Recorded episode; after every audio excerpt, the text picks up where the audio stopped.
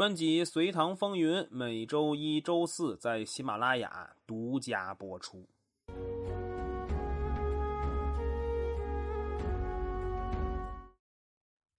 铁勒因为没有获得好处，所以准备搅一搅隋炀帝的兴。他没有直接和隋朝军队硬刚，他趁着高昌王和伊吾的土屯跟着隋炀帝回大兴的时候，趁机攻占了伊吾，并且进逼高昌。虽然没有硬刚隋军，但铁勒的这个行为也让隋炀帝的利益的蛋糕被触动了。毕竟高昌和伊物的归附，隋炀帝那是花了大价钱的。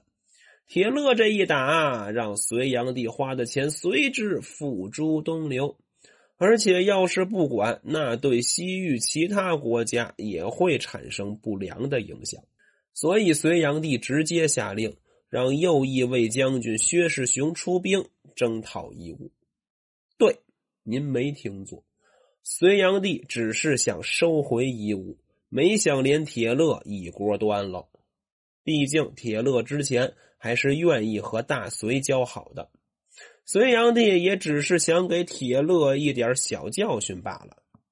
当然，利用这个机会，隋炀帝也想试一下西突厥对于大隋的态度。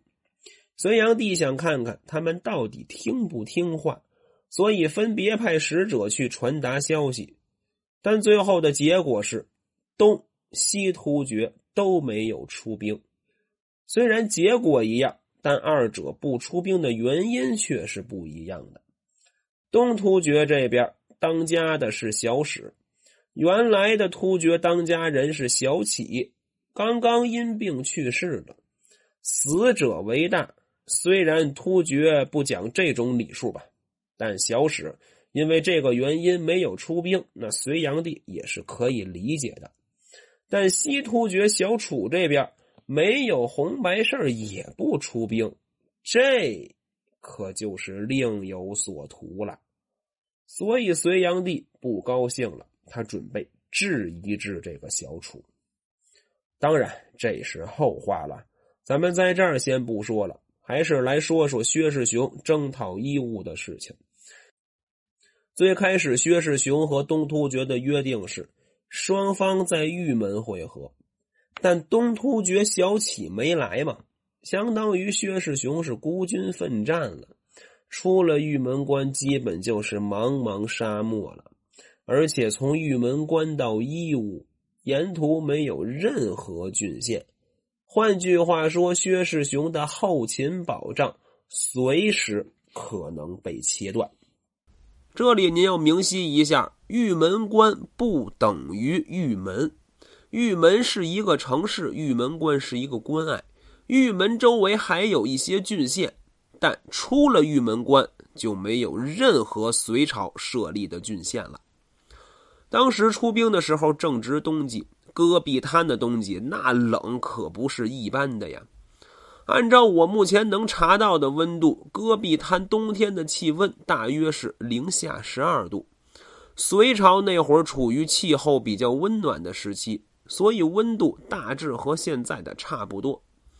寒冷加上时不时的风沙，让衣物的南部地区多了两层天然的防御屏障，所以他们不会认为隋军会在冬季选择进攻，自然就放松了警惕。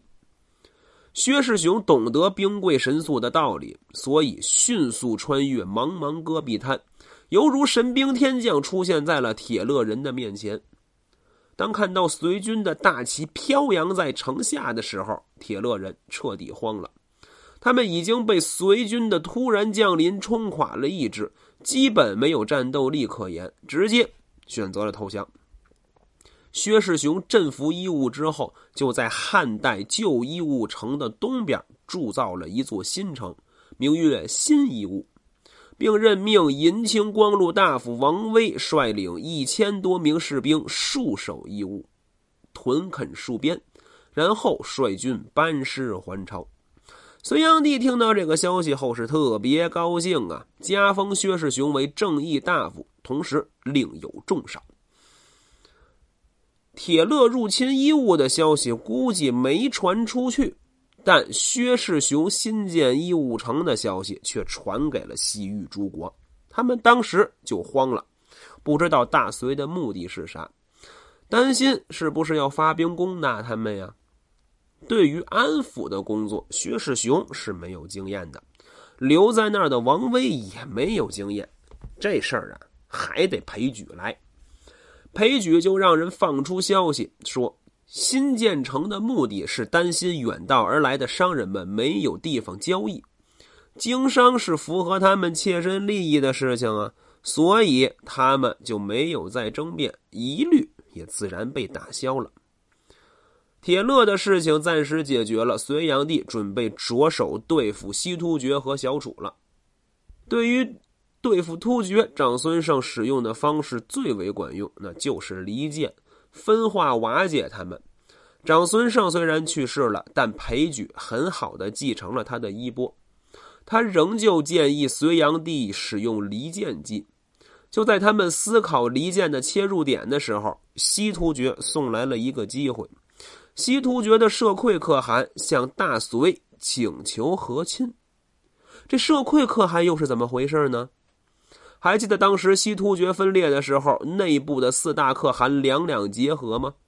东突厥咱们就不说了，西突厥这边是小波和老头在一块这小楚呢就是和小波有关系的，社会呢是老头的亲孙子，所以现在西突厥内部还是分为小波和两老头两个派系。内部有两个派系，而且貌合神离，自然就是离间的最佳对象了。所以，对于社会的求婚，咱们叫他小社吧。隋炀帝肯定是答应啊。既然是准女婿了，那老丈人要求点事儿不过分吧？所以，隋炀帝就给了小社一支桃竹白羽箭。在西周的时候，赐公使那是赐予了征伐的权利。隋炀帝赐给白羽箭，同时告诉小社，赶紧出兵。攻打小楚，小社很开心啊，连忙发兵攻打小楚。不知道是小楚本身实力就不如小社，还是小社攻打的太突然。反正小楚被打的是屁滚尿流，抛妻弃子，只带了几千人逃到了高昌东面的石罗曼山。高昌王立刻把这件事汇报给了隋炀帝。这个时候的小楚，最需要什么呀？亲人的关怀。所以，隋炀帝连忙安排裴矩带着小楚的妈妈向老夫人的亲信使者，去往小楚的大帐之内。小楚看到自己妈妈的亲信使者，那抱着就是哇哇大哭啊！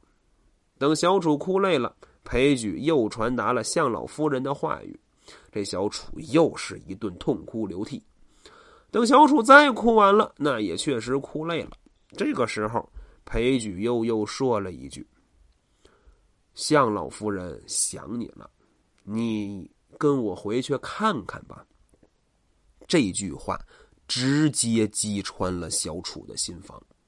此刻犹如丧家之犬的小楚，最想念的还是母亲的怀抱，所以什么条件都没提，就和裴举还有使者来到了大兴城。至此，傲慢的西戎霸主西突厥可汗处罗可汗终于臣服在隋炀帝脚下了。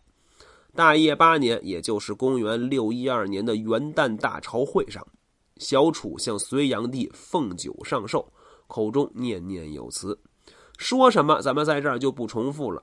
但他给了隋炀帝一个称呼——圣人可汗。其实，圣人可汗这个称呼并不是第一次出现。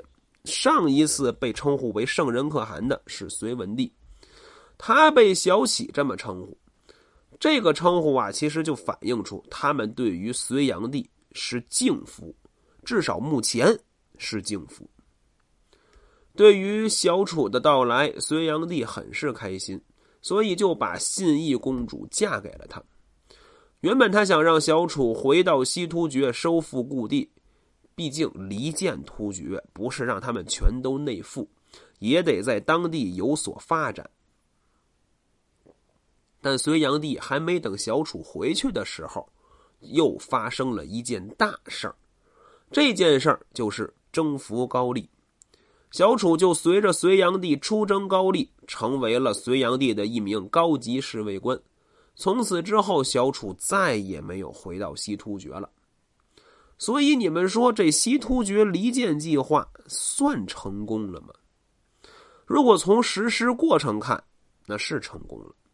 但如果从希望达到的目的看，他确实没有成功。为什么这么说呢？等咱们再提到西突厥的时候，会和您说。与隋炀帝同征高丽的还有高昌王居伯雅，但高昌王更惨。为啥说他更惨呢？这也是和西突厥离间不成功有关系。